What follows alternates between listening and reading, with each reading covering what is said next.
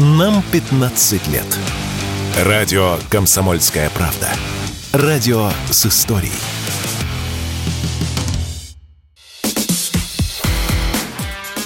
Диалоги на Радио КП. Беседуем с теми, кому есть что сказать. В эфире военный корреспондент «Комсомольской правды» Дмитрий Стешин.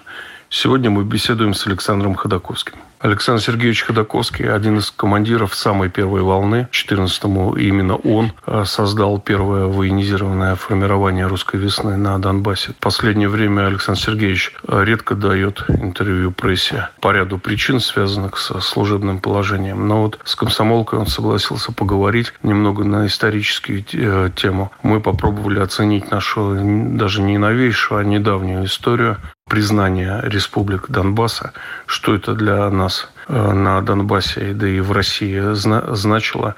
Поговорили немного об истоках Майдана, а вообще о том, а как и с помощью чего удалось переформатировать Украину и довести это переформатирование до кульминации и кровавой гражданской войны. Ну и э, вскользь задели тему, которая лично меня всегда волновала, почему у Донбасса получилось, а в других русскоязычных регионах, типа Харькова, Запорожья, Днепропетровска, не вышло восстание. Потому что, согласитесь, если бы там получилось, картина бы была бы совершенно иной. Скорее всего, не было ни СВО, ни постмайданной Украины, как проекта антироссии. Но вот у них не получилось. И Александр Сергеевич, полностью находящийся в теме, особенно в те годы, а, подробно а, про это рассказывает. Александр Сергеевич, ну вот историческая дата приближается буквально там через пару недель э, признание ЛНР и ДНР. Ну, когда у телевизоров сидели в Донецке как могли, да, был маленький салют, но было понятно, что надвигается война. Вот это была очень важная отправная точка, вы про это писали. А вообще, по вашему мнению, когда э, началась э, смута на Украине? Э, это не 14 год, а значительно раньше. Вот когда для вас она началась, да? С приходом Ющенко к власти, что пока у власти находился Кучма, он больше занимался решением экономических проблем, и не было такой мощной идеологизации страны. Но националисты что-то говорили, но они начали говорить это еще накануне развала Советского Союза. Вопрос в том, что на период правления Кучмы пришелся ну, скажем, такой этап жестких гонений на националистов, в частности на УНАУНСО, на востоке, на юго-востоке Украины. Особенно первый период правления, первый выборный срок. Я помню, в начале 90-х унаунцовцы, которые представляли тогда две организации, Украинская национальная ассамблея и Украинская национальная самооборона, где ассамблея играла роль такого политического флагмана, а самооборона — это боевики, которые работали с подрастающей молодежью, которые вербовали свои ряды. И вот они в этот период, в начале 90-х, очень активно обосновались на Донбассе, и они готовились к серьезным действиям. Они печатали разного рода литературу, распространяли, как бороться с правоохранительными органами. Они скупали промышленную взрывчатку у шахтеров и накапливали. И у нас было несколько таких вот э, центров оседлости этих товарищей, например, Торрес, у них был офис в гостинице «Шахтер». Ну и в целом в Донецке можно было увидеть, как во дворах школ в неучебное время они проводят занятия якобы по военной начальной военной подготовки, но, понятно, с националистическим уклоном. И вот э, как раз у нас вскоре появилась возможность, и в том числе это было в период первого срока президентства Кучмы, этих людей отсюда выдворить. Ну, что мы, собственно говоря, и сделали. Я же тогда в госбезопасности уже служил,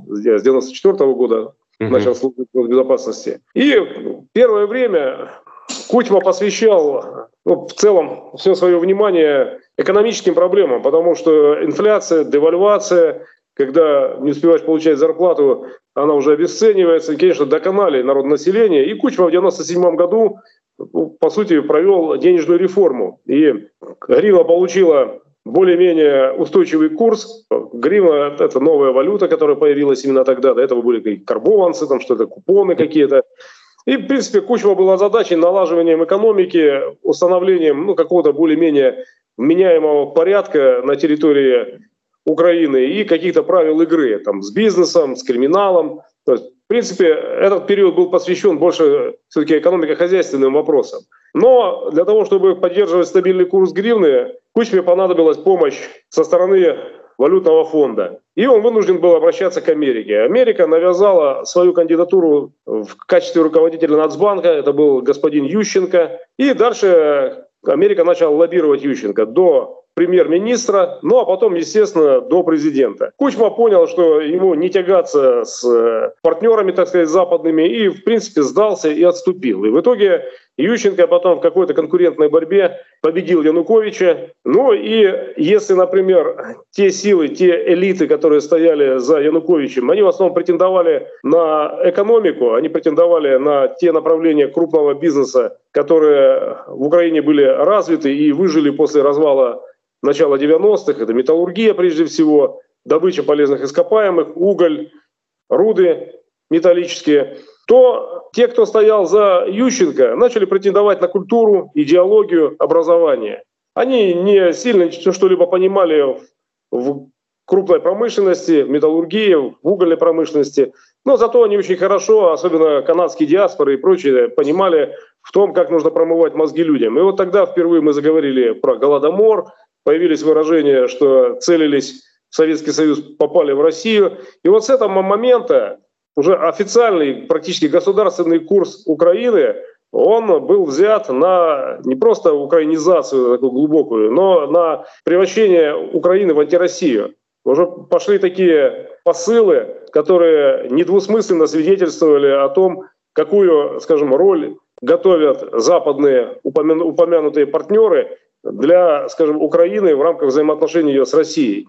И для меня вот этот процесс начался именно тогда, и ознаменовал начало этого процесса, конечно, помаранчевая революция и все, что могло, скажем так, проявиться, все симптомы, все признаки, они проявились именно тогда. И кто, собственно говоря, стоит за Ющенко, стало понятно. Хотя э, компетентные люди понимали, что не может президентом суверенной страны быть гражданин, у которого жена является, например, штатным офицером АНБ. То есть ни в одной нормальной стране такое просто невозможно. И судьба Украины, уже даже глядя на такие моменты, ну, была вполне читаема. Так, а судьба Донбасса. Вот э, вы рассказали про галицийские бандеровские э, клубы по интересам для молодежи. Мне, кстати, рассказывали примерно про те же самые периоды времени, о том, что любые патриотические клубы э, на Донбассе которые были хоть чуть-чуть там пророссийские, общая история, общий путь, э, нормальное православие, да, все это давилось э, в зародыше. Было такое, Александр Сергеевич? Да, совершенно верно. Это, это очевидная правда. К сожалению, здесь не было такого массового движения, исключительно пророссийского, ну, с такими четкими выраженными какими-то целями, задачами. Но ну, Донбасс, он, в принципе, сам в себе носил пророссийскую настроенность. Вопрос же был, насколько, э, вопрос был в том, насколько элиты готовы были воплощать настроенность вот эту, какой-то курс конкретный, направленный на Россию. В части, где можно было извлечь какую-то выгоду, ну, элиты ориентировались на Россию. Ну, например, наш горловский крупный комбинат «Стирол», который производил аммиак, и по аммиакопроводу этот аммиак шел даже в Европу. Помимо этого он производил очень много разных сопутствующих товаров. Он зависел напрямую от цены на поставляемый из России газ, потому что газ как раз и является сырьем для производства аммиака. И стоило только российскому газу, например, подорожать для наших покупателей, для донбасских, э, Горловский стирол мог остановиться, это ни много ни мало 5 тысяч э, работников. То есть, э, в, скажем так, в общей, в общей части вот конъюнктура была такая. Но у нас были прорусские движения, именно прорусские. Ну, например, Андрей Пургин возглавлял четко выраженное прорусское движение. И Андрей Пургин и его, ну, скажем так, соратники, они подвергались гонениям, и я знаю, что в отношении Андрея Пургина было возбуждено уголовное дело, он преследовался. То есть то, что, скажем так, то, что сейчас кажется вообще трудно представимым для себя, и тот же Андрей Пургин сыграл э, немаловажную роль в событиях на Донбассе в 2014 году, тогда это было каким-то но не вполне естественно для Донбасса, вот именно ярко выраженные прорусские какие-то начала. Общим фоном пророссийская настроенность, прорусская настроенность, как я уже сказал, она, конечно, витала в воздухе. Но чтобы это могло, например, э, сформироваться в какое-то конкретное политическое направление, ну вот э, пример Пургина показывает, что это тогда было достаточно редким явлением. И местные власти иногда позволяли таким явлениям происходить только для того, чтобы поманипулировать Киевом и показать, что вот, смотрите, как у нас здесь выражены пророссийские настроения, если вы нас не будете служить, если вы будете, скажем так, меньше уделять или выделять самостоятельности региональным властям, а именно за это в основном боролись элиты, к сожалению, элиты Донбасса выступали не за то, чтобы быть вместе с Россией, а выступали за то, чтобы получить как можно больше автономии от Киева и в плане налогообложения, и в плане других моментов, собственно говоря, отправления власти на местах. И они прибегали к таким манипуляциям, позволяли прорусским каким-то началам подавать голос, а потом тут же по достижении каких-то договоренностей они начинали работать на, скажем, локализацию этих всех прорусских начал. То есть э, двуличие нашей элиты донбасской вот, до периода 2014 года, оно, конечно, было очевидным. Там, где было выгодно, там они продемонстрировали прорусскость.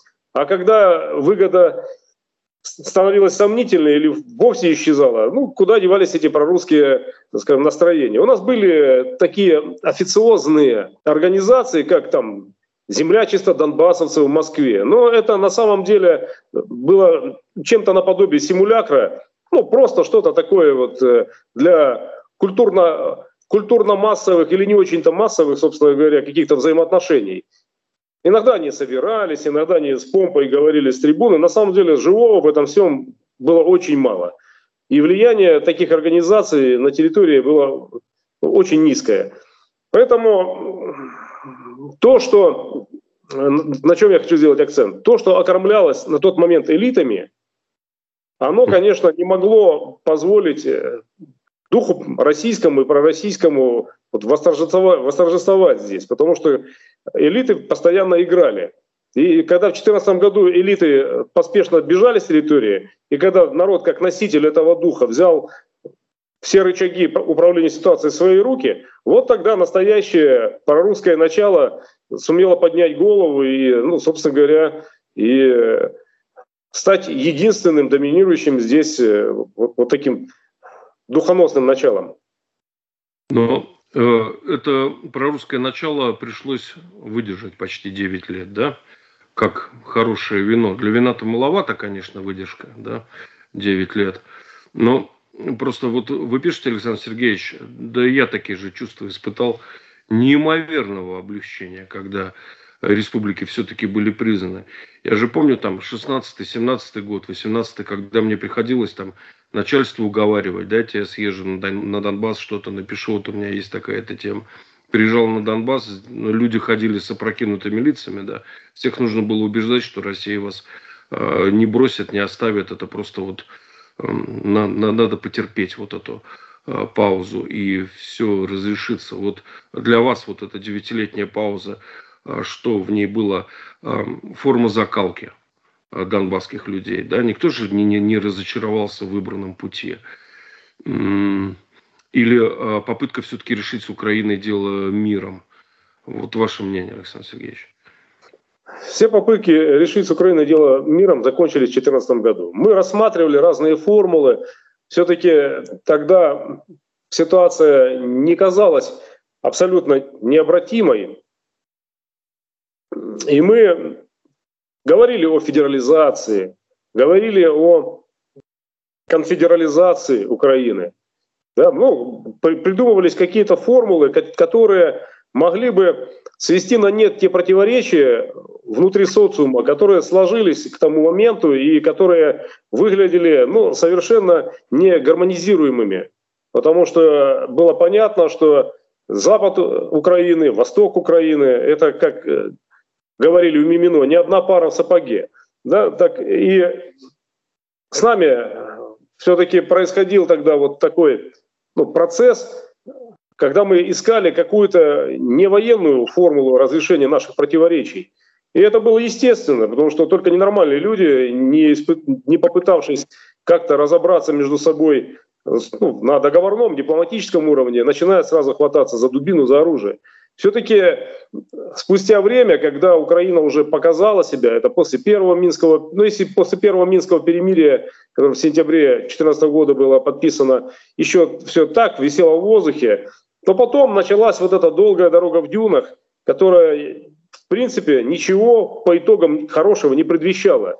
Если бы все эти там 11 э, пунктов в конечном итоге были бы реализованы, для себя мы хорошего ничего не ждали по большому счету, потому что вроде бы все было прописано достаточно понятно, достаточно так э, лояльно в отношении нас, но это ну, совсем было не то, чего хотели те люди, которые заняли в 2014 году очень такую активную позицию, не просто созерцателей, но созидателей момента. Но я скажу так, что вот самым такими болезненными моментами были как, ну, такие, например, когда Зеленский пришел к власти, и якобы, якобы забрежил какой-то там лучик какой-то там надежды на мирное урегулирование отношений. И... Ну, он обещал в предвыборной программе да.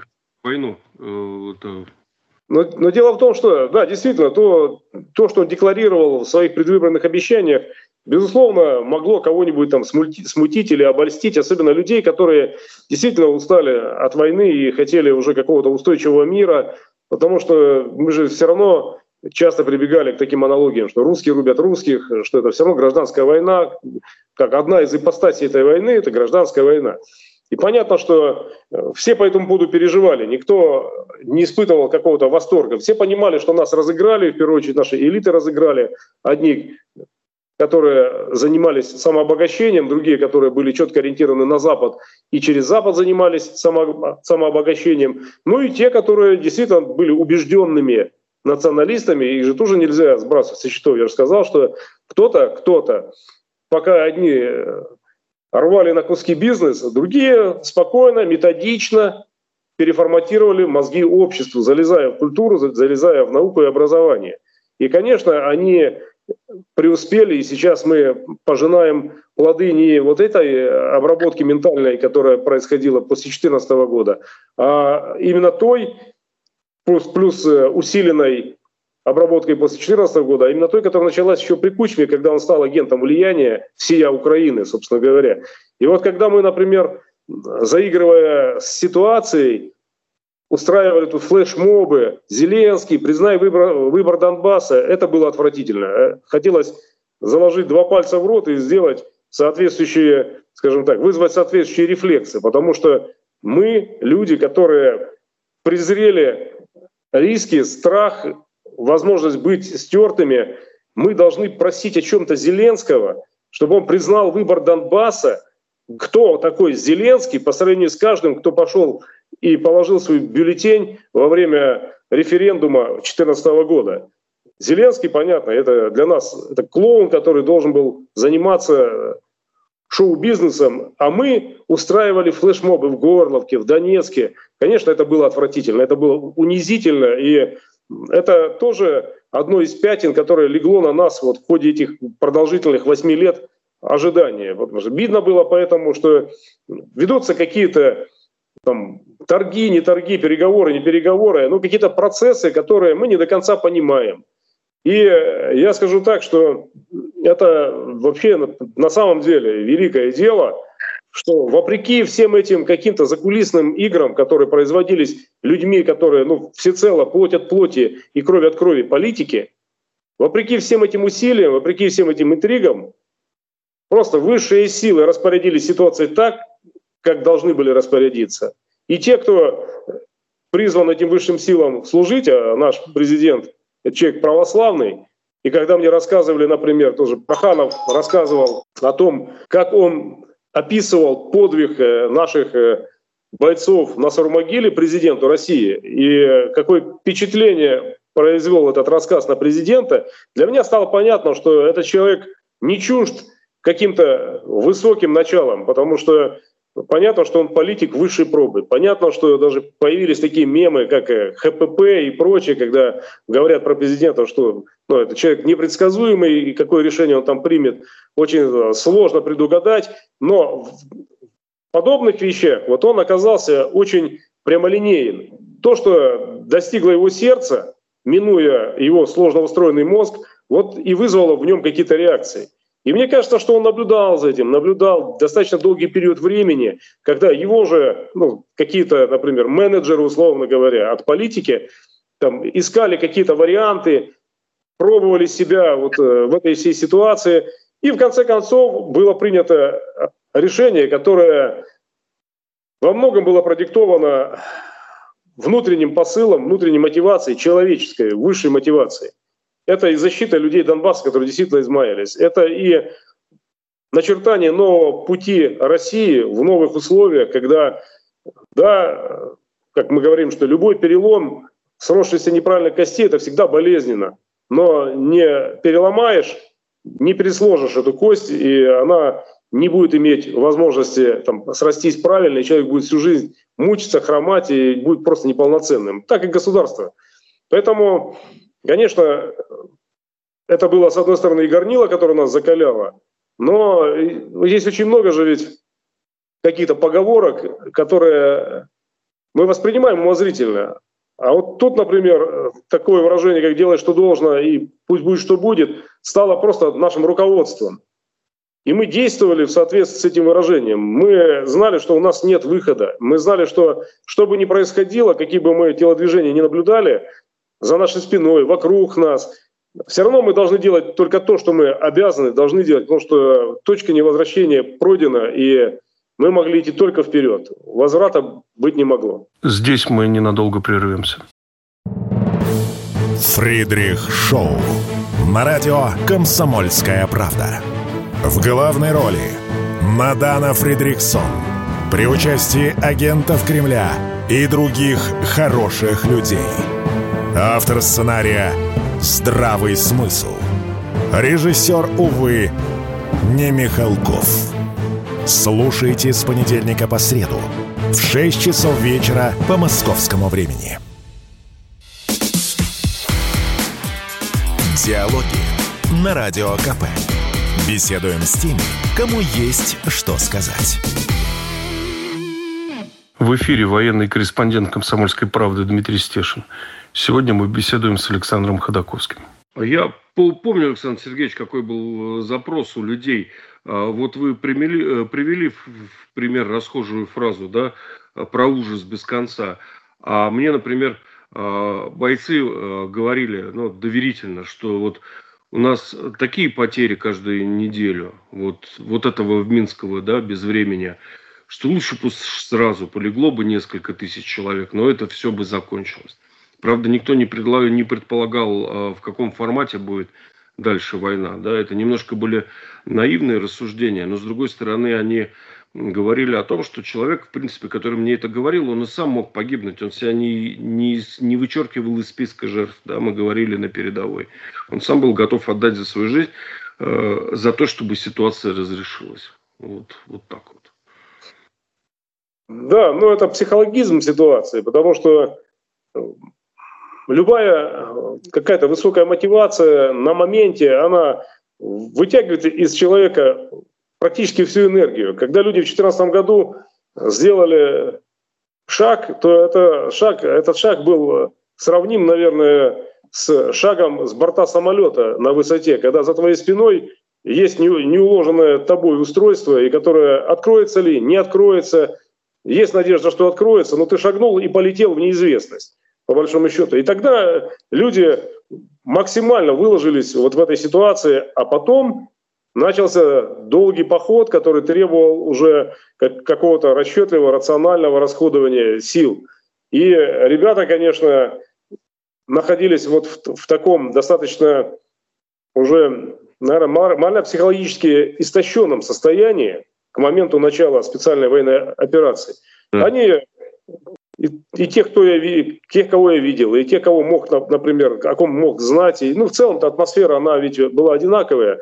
Они, конечно, держались на морально-волевых на, на том, что они отсекли в себе внутри практически все там человеческие потребности, и у них перед э, мысленным взором были только вот те злободневные задачи, которые вот нарезала им война, там, продвинуться туда, там, вы, вырыть какие-то там окопы, там, сделать какие-то ходы сообщения, сделать новые какие-то укрепления. Что-то придумывалось, что-то делалось. У нас были несколько позиций, э, которые были оборудованы внутри насыпи на развязках э, автомобильных. И там внутри были целые маленькие городки такие, где даже спальные помещения были, оружейки были, там бойницы, которые выводили на противоположную сторону, через которые можно было работать по противнику. То есть все это делалось, делалось, делалось, и люди жили этим. Ну, плюс возможность вернуться там на, какую-то побывку домой к семье, к детям, потому что это очень такие стимулирующие моменты, жизненные, человеческие. А с другой стороны, вот э, семья стимулирует, но в то же время и э, выжимают все соки, потому что постоянно люди переживают за, за, за своих детей, за своих близких, которые находились где-то неподалеку, в подударной зоне. И каждый раз это как лотерея. Повезет, не повезет, прилетит, не прилетит. Ну, это как сейчас в Донецке происходит. Как знать, в какой район прилетит очередной пакет смерти со стороны Украины и к какому количеству жертв этот пакет приведет. Это, конечно, люди верили, ведь взаимоотношения и взаимосвязь с Россией-то ведь из глубинной России, она не прекращалась. И Дима совершенно правильно говорит, что люди верили в то, что Россия не бросит. Но Россия не бросит. Именно Россия с ее духом, с ее людьми, с ее народным населением. Они видят, смотрят, понимают, сочувствуют, сопереживают.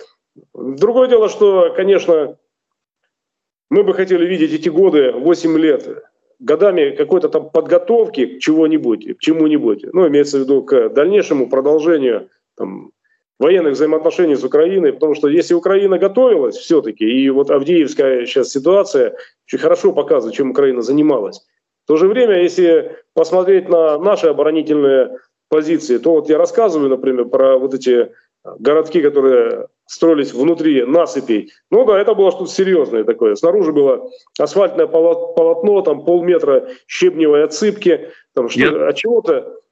Ну, ты, ты бывал в таких вот э, укрепрайонах, ты, ты видел, э, как это все сделано.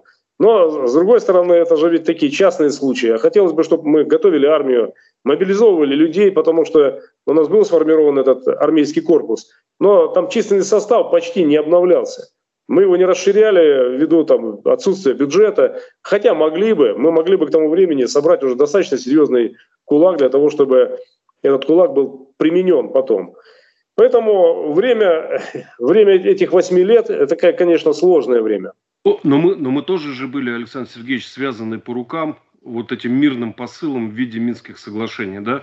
Ну, я считаю, что любой мир всегда лучше войны, да, даже не очень хороший мир. Да, безусловно, безусловно. Но я говорю сейчас о фактовой стороне, да, то, то есть если э, понятно, что у нас были обязательства и у нас были, ну как всегда, Россия, ведь она э, во многом педантично выполняет, чтобы не давать, э, например, противнику оснований обвинять нас в нарушении в одностороннем, мы педантично выполняем какие-то условия, на которые подписались. И это было не раз, и, наверное, и будет не раз хотя жизнь нас многому учит. Но в то же время, если говорить про вторую сторону медали, каким последствиям это приводило, это я вот примерно вот в таких, в таких красках и обрисовал. Угу. Александр Сергеевич, ваше мнение, почему Харьков и Днепропетровск не э, подключились к Донецку, плечом к плечу не стали? Другой состав немножко людей, э, больше интеллигенция – я думаю, что здесь состав людей в меньшей, особенно относительно Харькова, в меньшей степени играет роль, потому что здесь совокупность факторов. С одной стороны, мы были в непосредственном контакте с Россией, хотя и Харьковская область в том числе. Да? Но нашлись, здесь нашлись лидеры, там не нашлись лидеры. Здесь, ну, опять же, не будем сбрасывать со счетов фактор того же Стрелкова. Хотя Стрелков, например, и Славянск имеется в виду, там, где ты был непосредственно, это, конечно, транстерриториальный фактор. Нельзя сказать, что Славянск состоялся только для Донбасса, для Донецка или Луганска. Он состоялся для всей Украины, как минимум для юго-востока Украины. Но то, что в Харькове, например, или Днепропетровске или в Одессе любое движение русское или прорусское, оно не набрало обороты. Это, конечно, во многом произошло во многом из-за того, что там не нашлось достаточно сильных, как мне кажется, лидеров, которые бы показали бы, ну, наверное, своим примером и повели бы за собой людей. Это не должно было быть просто что-то там, ну, какое-то куликовое поле. Ну, если, что мы начали делать? Вот, э, Дима, я же рассказывал, когда я 23 февраля вернулся с Майдана, это было самое-самое вот, фактически начало. Я уже э, там через три дня был в Крыму, уже вступил во взаимодействие с какими-то силами там, самообороны. Я даже поучаствовал в рейде на военную прокуратуру вместе с казаками, когда прокурорские работники оказывали давление на некоторых командиров частей, которым предлагалось сдаться и не оказывать сопротивления. Они грозили им тюремным сроком, там, рисовали статьи всевозможные, и нужно было, в конце концов, это гнездо, ну, так сказать, остановить. И мы скопились у военной прокуратуры, там военный прокурор ну, скажем так, вынужден был вступить в какой-то диалог, он оправдывался, говорил, что это не его сотрудники, это сотрудники каких-то отдельных там полицейских, военно-полицейских ведомств, но не военной прокуратуры. Ну, то есть, и уже 1 марта я держал э, путь домой, на Донбасс. Но сразу же, с начала всех событий, помимо того, что мы создавали общественно-политическое движение, оно называлось там «Патриотические силы Донбасса», я тут же параллельно с этим, не афишируя, начал создавать боевой батальон. Потому что у меня намерения были самые серьезные, и никаких иллюзий по поводу каких-то... Еще не было 2 мая в Одессе. Еще не было. Еще не было этих Был потерь, этих жертв. Но я уже понимал прекрасно, с чем нам предстоит столкнуться, и готовился к этому. То есть я готов был идти на очень радикальные шаги для того, чтобы отстаивать наши политические взгляды, общественно-политические. Там, к сожалению, Такого не случилось. И поэтому их легко, опираясь на властный ресурс, разогнали, потому что, как мне рассказывал, вот, например, Тарута, последний губернатор Донецкой области, он говорил, что, дескать, вот Коломойский молодец, Днепропетровский, быстро разогнал это там все, все это начало пророссийское, дескать, и все спокойно, все тихо. Здесь мы ненадолго прервемся. Все программы радио Комсомольская правда вы можете найти на Яндекс Музыке. Ищите раздел вашей любимой передачи и подписывайтесь, чтобы не пропустить новый выпуск. Радио КП на Яндекс Музыке. Это удобно, просто и всегда интересно. Диалоги на Радио КП. Беседуем с теми, кому есть что сказать. В эфире военный корреспондент «Комсомольской правды» Дмитрий Стешин. Сегодня мы беседуем с Александром Ходаковским. Александр Сергеевич, продолжите вашу мысль. В прошлой части я вас прервал. То есть власть там опомнилась, опомнилась быстрее. И наоборот, на стороне наших противников нашлись лидеры, которые объединили тех, э, кто выступал против нас, вывели из паралича местную власть, совокупили силовой ресурс и направили его против э, наших э, не оформившихся каких-то вот движений общественных. Здесь было все с точки, зрения наоборот. Мы не дали им объединиться, мы постоянно их растаскивали, мы э, наносили удары точно то в одну точку, то в одно место, то в другое. Мы их разоружали, мы их парализовали. Но это же не секрет, я об этом и говорил, и писал о том, что вот мы сразу же, например, Э, взяли и арестовали начальника Восточного территориального управления Национальной гвардии полковника Лебедя. То есть мы парализовывали по максимуму, действуя ну, достаточно такими методами жесткими, не заигрывая ни с кем, не просто. Если бы, например, мы ограничились тем, чтобы вы просто ходили с лозунгами по улицам и с транспарантами, с какими-нибудь там призывами, то нас бы размотали точно так же, как размотали и Днепропетровск, и Одессу, там, и Харьков с э, движением там, оплот и прочее. Нет. У нас мы начали быстро формировать сразу э, вооруженные силы, которые могли уже что-то из себя представлять. И зная об этом, потому что все равно, как, мы, как, как бы мы конспиративно не делали, информация просачивалась и располагая этой оперативной или агентурной информацией, власть понимала, что стоит им только прибегнуть к силовому ресурсу, как тут же будут применены с нашей стороны адекватные меры.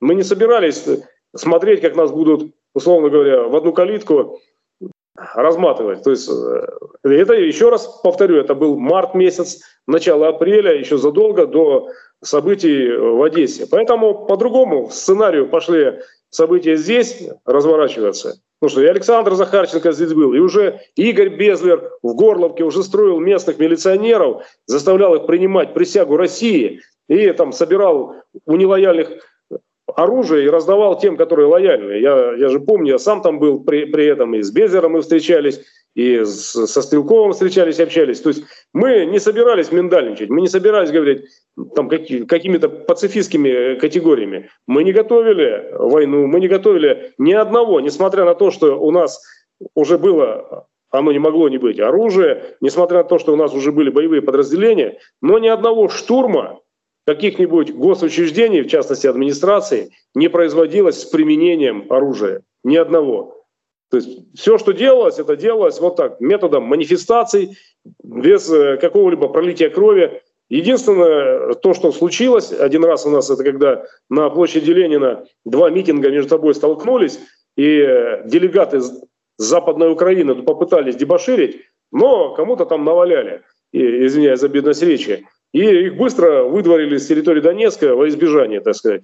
Помню, были попытки поднимать трудовые коллективы, например, э, Авдеевского коксохимзавода, когда Ренат Ахметов организовал проукраинские митинги, манифестации. И в этих э, манифестациях участвовали вольно или невольно целые трудовые коллективы различных предприятий, которые были подконтрольны Ренату Ахметову. Но люди были не мотивированы, люди приходили без убеждения, потому что им повелели, так сказать, их э, руководители, которые платят им зарплату. Поэтому, конечно, это не получило никакого размаха, не получило духа никакого. В то же время те люди, которые стояли за нашей спиной, они были максимально убежденными в своих целях, задачах, мотивациях, и они были максимально эффективными. Александр Сергеевич, чем закончится, вот мне понравилось очень ваше это определение, э, процессом, идущим на Донбассе, вот этим длительным очень, поход, поход, да, военный поход. Вот э, чем он закончится и будет ли мир туда, куда придет наш вот этот поход, и сможем ли мы как-то договориться после всего произошедшего с оставшейся частью Украины, которая антироссия? Мир, мир же это самоцель, не геноцид же Украины у нас цель. Мир это самоцель. Вопрос э, в способах и средствах достижения этого мира. Если мы говорим про какие-то перемирия, то первый Минск, второй Минск показали, что любые перемирия, основанные на песке, а не на твердом фундаменте, они имеют очень краткосрочный характер. И через какое-то время кровопролитие возобновится снова. То есть мы должны достичь в решении наших целей и задач такого положения, которое исключало бы возможность там, продолжения или пролонгации боевых действий через какое-то время. Да, мы осознаем, что, возможно, формат войны против нас поменяется, и, возможно, Украина станет чем-то в виде там, очередного ИГИЛа, где будет, будет просто рассадник терроризма, и мы должны будем, конечно, готовиться к этому формату войны. Это будет. Где мы остановимся, какие рубежи мы возьмем, я не, не готов на сегодня как-то предсказывать. Но я понимаю, что, в принципе, все тенденции на сегодняшний день говорят нам о том, что Украина истощается. Вопрос в том, что она истощается медленнее, чем нам хотелось бы, и это определяет протяженность, продолжительность этой войны. Поэтому поход наш, конечно же, он в скором времени не закончится, но завершить его нужно в той точке, которая уже, ну, собственно говоря, определит невозможность продолжения или возобновления боевых действий.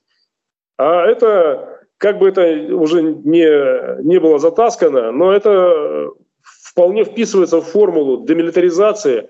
Вот денацификация – это такой вопрос. Все равно из мозгов то, что посеяно, этот вирус, не искоренишь. Вопрос только в том, чтобы те, кто носит в себе эту идеологию, чтобы они перестали представлять из себя какую-то цельную и составляющую угрозу силу, а остались в виде каких-то раздробленных, ну, по примеру, тех же Уна Унцо или там тех же бандеровцев или сторонников Шухевича, когда они, да, они были, они были, есть и будут, но их потенциал должен быть таким или должен быть настолько ограничен, чтобы они перестали представлять из себя уже государственную угрозу. Террористическую угрозу они будут представлять, государственную угрозу не должны представлять. И это, наверное, все-таки будет закономерным итогом. А сможем ли мы договориться? Конечно, когда свои между собой вступают в такие отношения, в которых мы находимся такой длительный период времени, это всегда сложнее.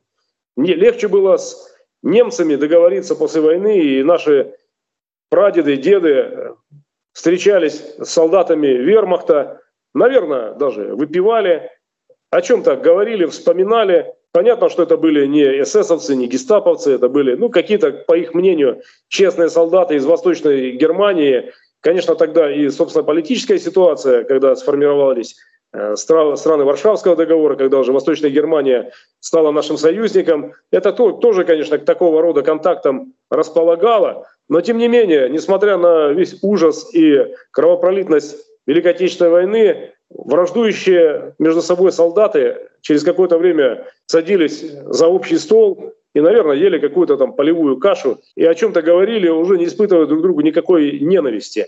Хотелось бы верить в такой итог и для нашей войны, но повторюсь, что все-таки есть фактор того, что мы свои, близкие, родные. А это чаще всего очень, очень болезненно протекает и завершается очень болезненно. И все вот эти близкородственные, конечно, беды, они залечиваются, или раны, они залечиваются гораздо сложнее. Спасибо большое, Александр Сергеевич. Спасибо за разговор. Диалоги на Радио КП. Беседуем с теми, кому есть что сказать.